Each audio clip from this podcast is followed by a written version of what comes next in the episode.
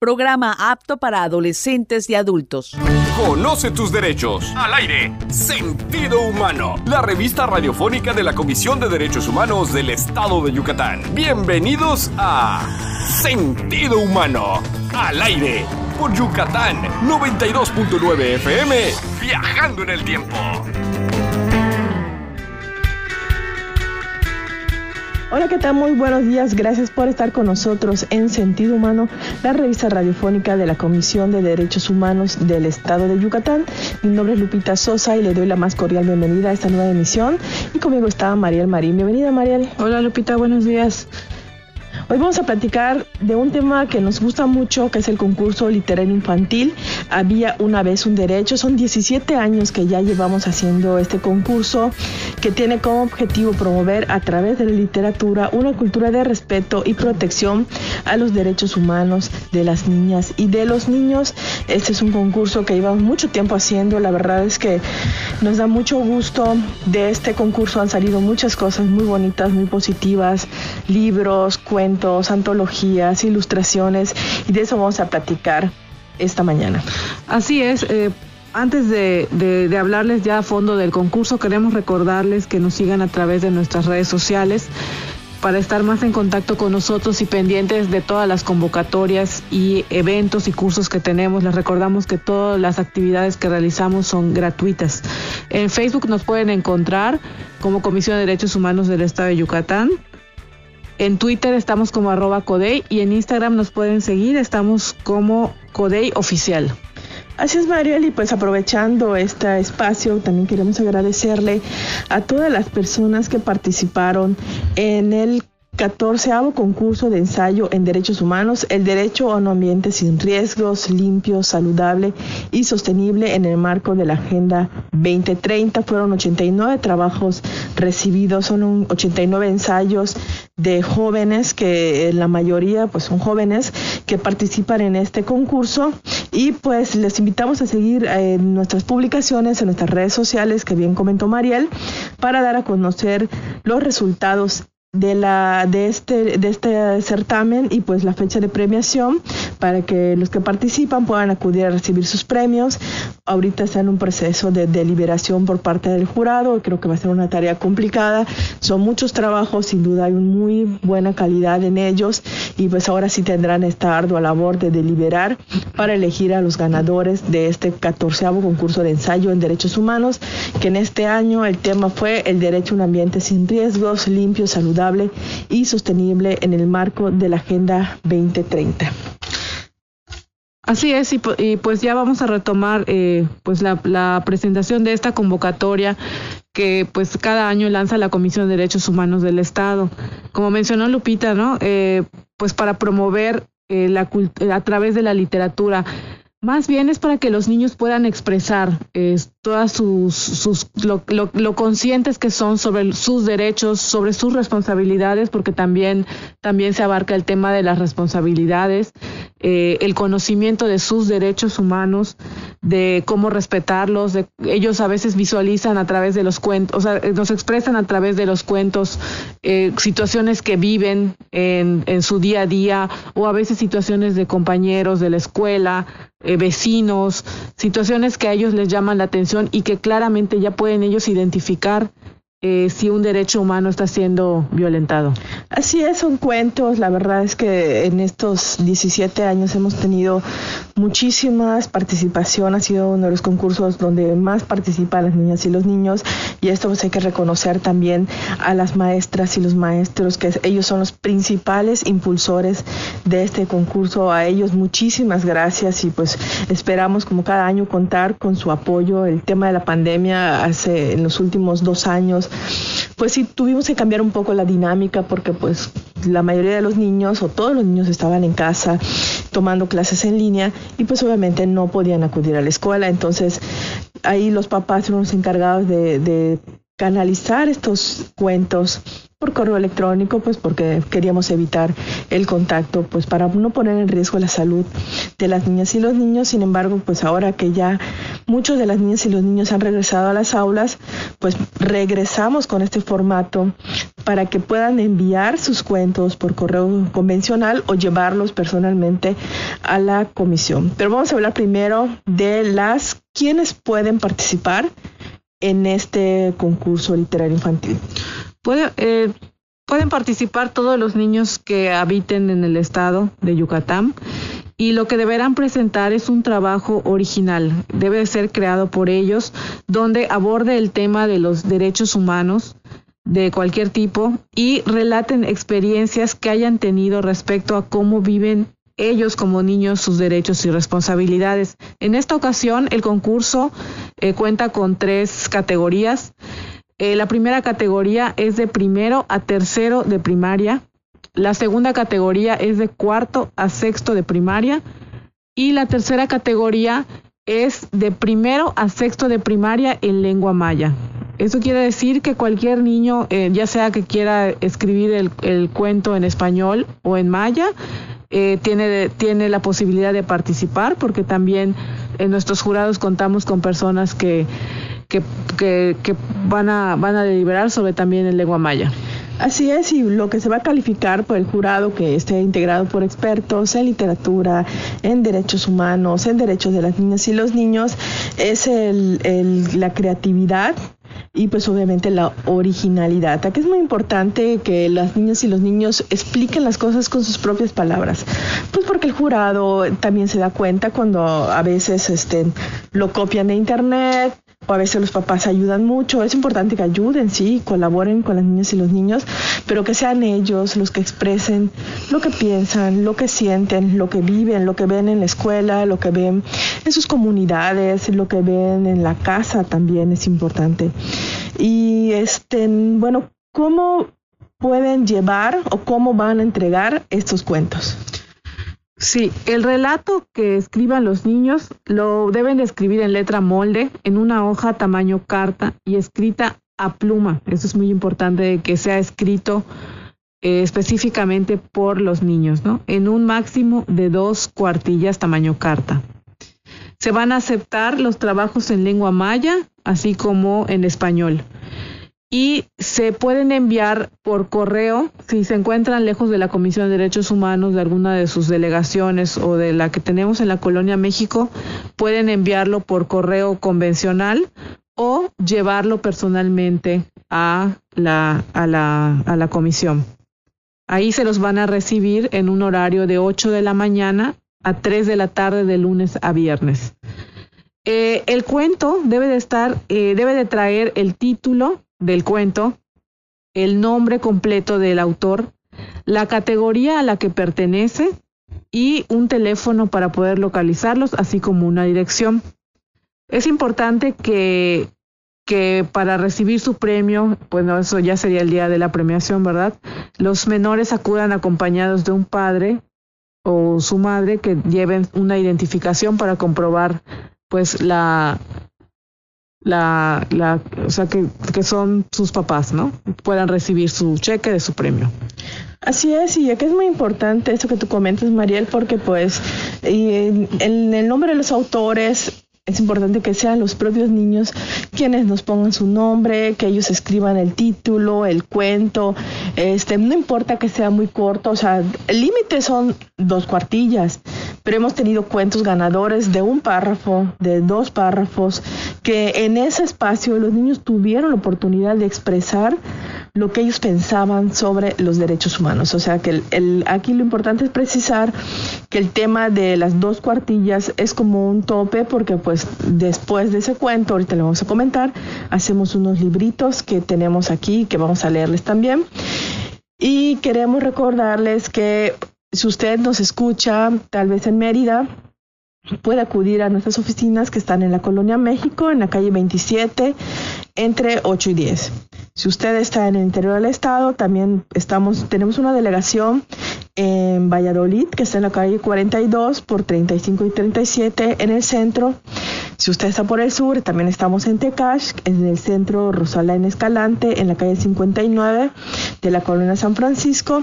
Y también puede acudir usted a la colonia San José Teco en Mérida, donde tenemos una oficina que es en la calle 54 por 131 y 133.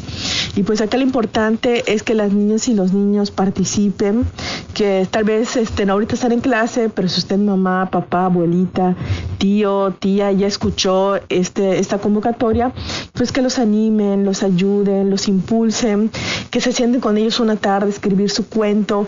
Yo creo que todos los niños tienen mucha imaginación, tienen mucho que contarnos, tienen mucho que decirnos y es una buena este, este, oportunidad para que ellos puedan expresar lo que sienten y lo que piensan. Sí, sobre todo ahorita, como bien mencionas, que ya poco a poco estamos retomando las actividades y los niños ya empiezan a convivir no todos, algunos, ¿no? Pero la gran mayoría yo creo que han regresado a la escuela y pues ahí está la oportunidad de la convivencia, ¿no? Con, con sus amigos, con sus compañeros, de escuchar, de, de, de, tener cerca ya más oportunidades de, de vivir sus derechos humanos. Así es, y pues una cosa muy importante, yo creo que es lo que le más motiva a las niñas y los niños a participar, son los premios.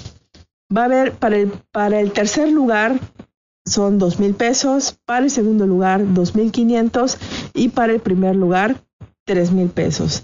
Este dinero se les va a entregar en efectivo el día de la premiación.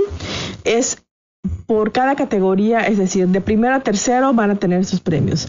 Los de cuarto a sexto también y de primero a sexto en lengua maya también van a tener estos premios. Así que yo creo que aparte de la satisfacción de haber ganado el concurso, pues también van a tener este incentivo para que puedan comprar lo que ellos quieran, para, para guardarlo, ahorrarlo. En la edición pasada tuvimos una experiencia con los niños y fue muy emotivo que nos dije, yo les preguntaba en, en la premiación para qué iban a utilizar este dinero que habían ganado.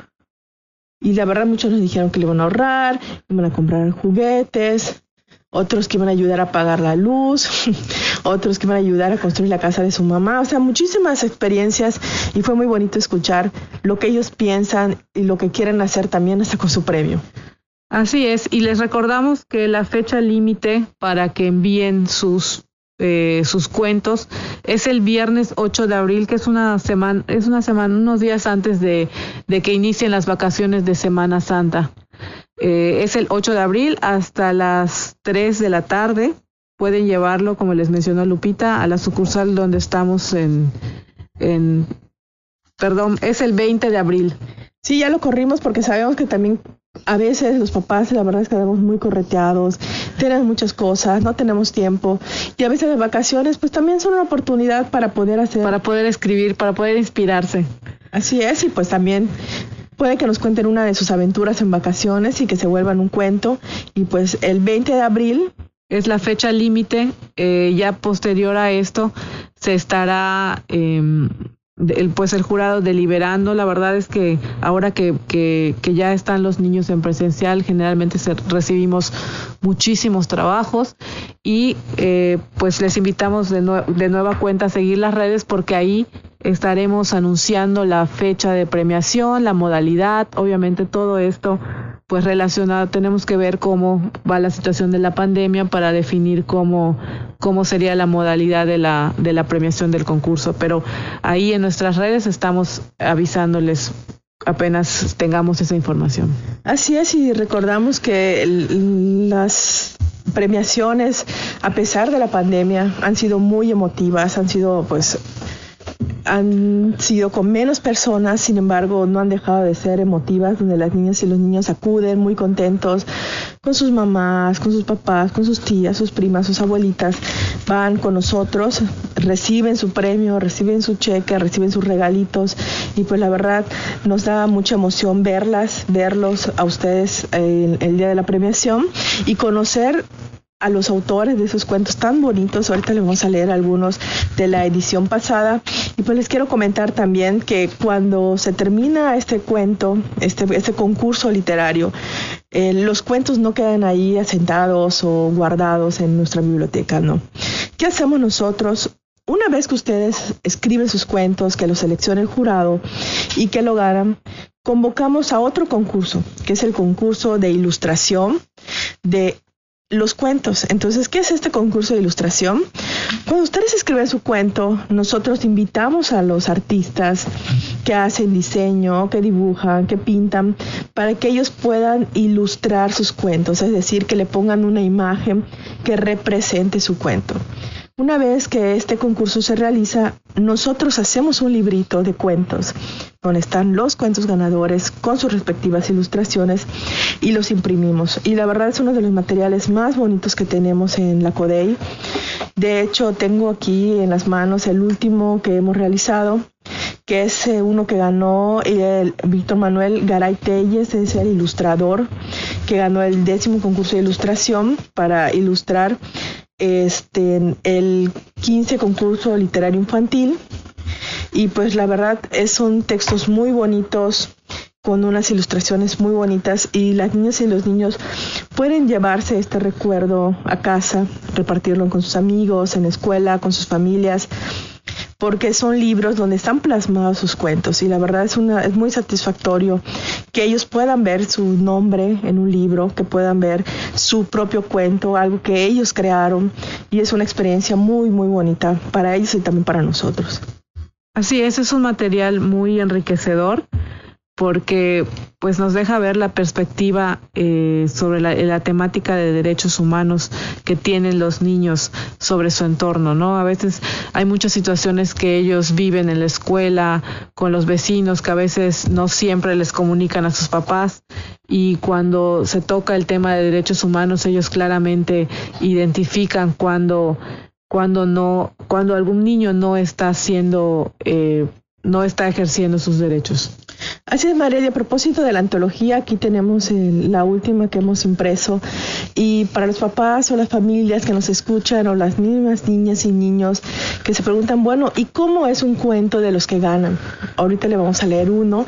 Este es el cuento de Emiliano Ordóñez Echeverría. Él ganó el primer lugar de la categoría B, él es aquí de Mérida, Yucatán, y el cuento se llama El niño que no quería ir a la escuela. Había una vez un niño que se llamaba Sebastián. A él no le gustaba ir a la escuela, pero un día llegó el COVID-19 y se puso muy feliz porque no iría a la escuela. Jugaba, jugaba y jugaba hasta que un día se aburrió de jugar y ya quería ir a la escuela. Un día su mamá lo metió a una escuela y cada día veía en la televisión su clase y se divertía estudiando. Sebastián cuando regresa a la escuela será muy listo y podrá aprender mejor y ser mejor cada día todos los niños tenemos derecho a la educación.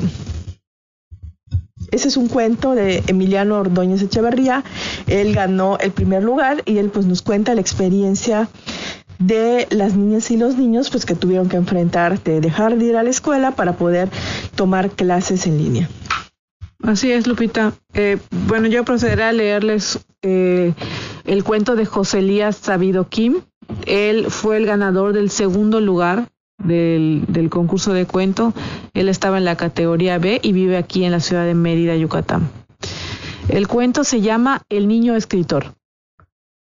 Había una vez un niño que quería ser escritor. Le gustaba leer y escribir, pero lo que más le gustaba era hacer libros, como La Catrina tímida, El caballo azul, La gallina que quería volar, etc. Pero solo había un problema que los niños de su escuela se burlaban de él porque creían que los libros eran muy aburridos y no los leían. Ellos jugaban videojuegos y le decían al niño escritor que él era aburrido y que nadie lo invitara a sus fiestas porque decían que era el abuelo del salón. Y porque nada era más era y, por, y porque nada era más inteligente le decían el nerd del salón que un día todos en la escuela se burlaron porque se cayó en el baño y empezó a llorar. Era el centro de las burlas.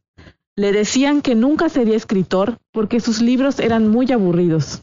Y seguía llorando, hasta que un día llegó un niño llamado Freddy.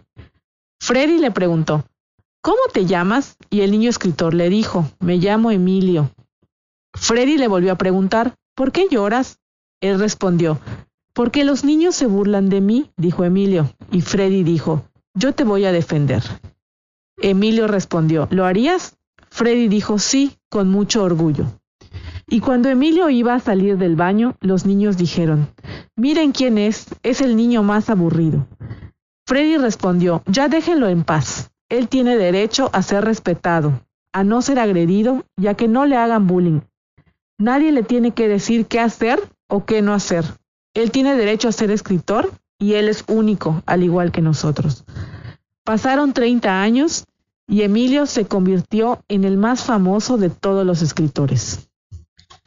Qué hermoso cuento y vamos a aprovechar rápidamente para leer este último cuento y ya casi casi terminamos el programa que se llama El niño huérfano de Bruno Sebastián Rivera Cervantes.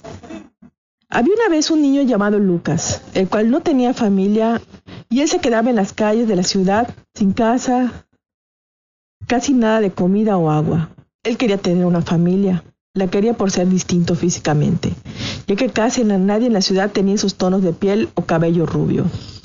Lucas, desesperado porque se sentía muy despreciado, trató de pedir ayuda a familias cercanas, pero todas lo ignoraron y lo odiaron, así que se sintió excluido. Cuando Lucas estuvo a punto de perder la esperanza, una familia lo vio triste y se lo llevaron. Y él les dijo que lo que le había pasado, los señores oyeron la historia y se sintieron mal por él. Lucas les pidió que la adoptaran y prometió portarse muy bien e ir a la escuela, ser bueno y amable siempre.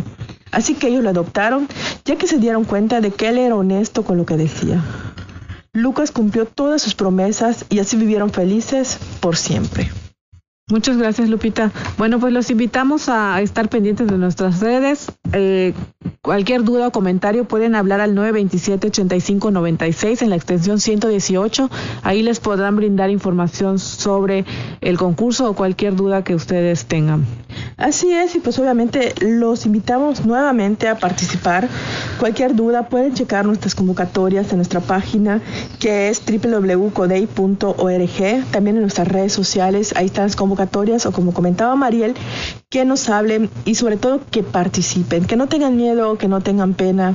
Estos cuentos que usted acaba de leer parecen que son difíciles, sin embargo, las niñas y los niños lo pensaron y realmente solo necesitaron la ayuda o el apoyo de los papás, de las mamás, de los maestros o de los tíos, de un hermano, para poder escribirlo y poder llevar estos cuentos hasta la Comisión de Derechos Humanos.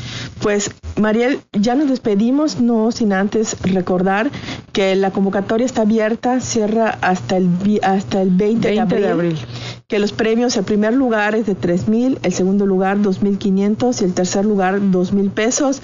Aparte le vamos a entregar su diploma que ustedes van a poder colgar en la sala de su casa donde dice su nombre y que es un ganador de este concurso literario. Va a poder acudir a la comisión, le vamos a entregar los premios, van a poder tomarse muchísimas fotos y realmente es una experiencia muy hermosa que ustedes pueden vivir como familia porque en, este, en esta premiación no solamente el niño o la niña disfrutan, sino es en general toda la familia las que viven esta experiencia de este concurso literario infantil. Así es, Lupita. Muchas gracias a todos nuestros radioescuchas. Nos escuchamos el próximo martes. Sí, nos escuchamos el próximo martes.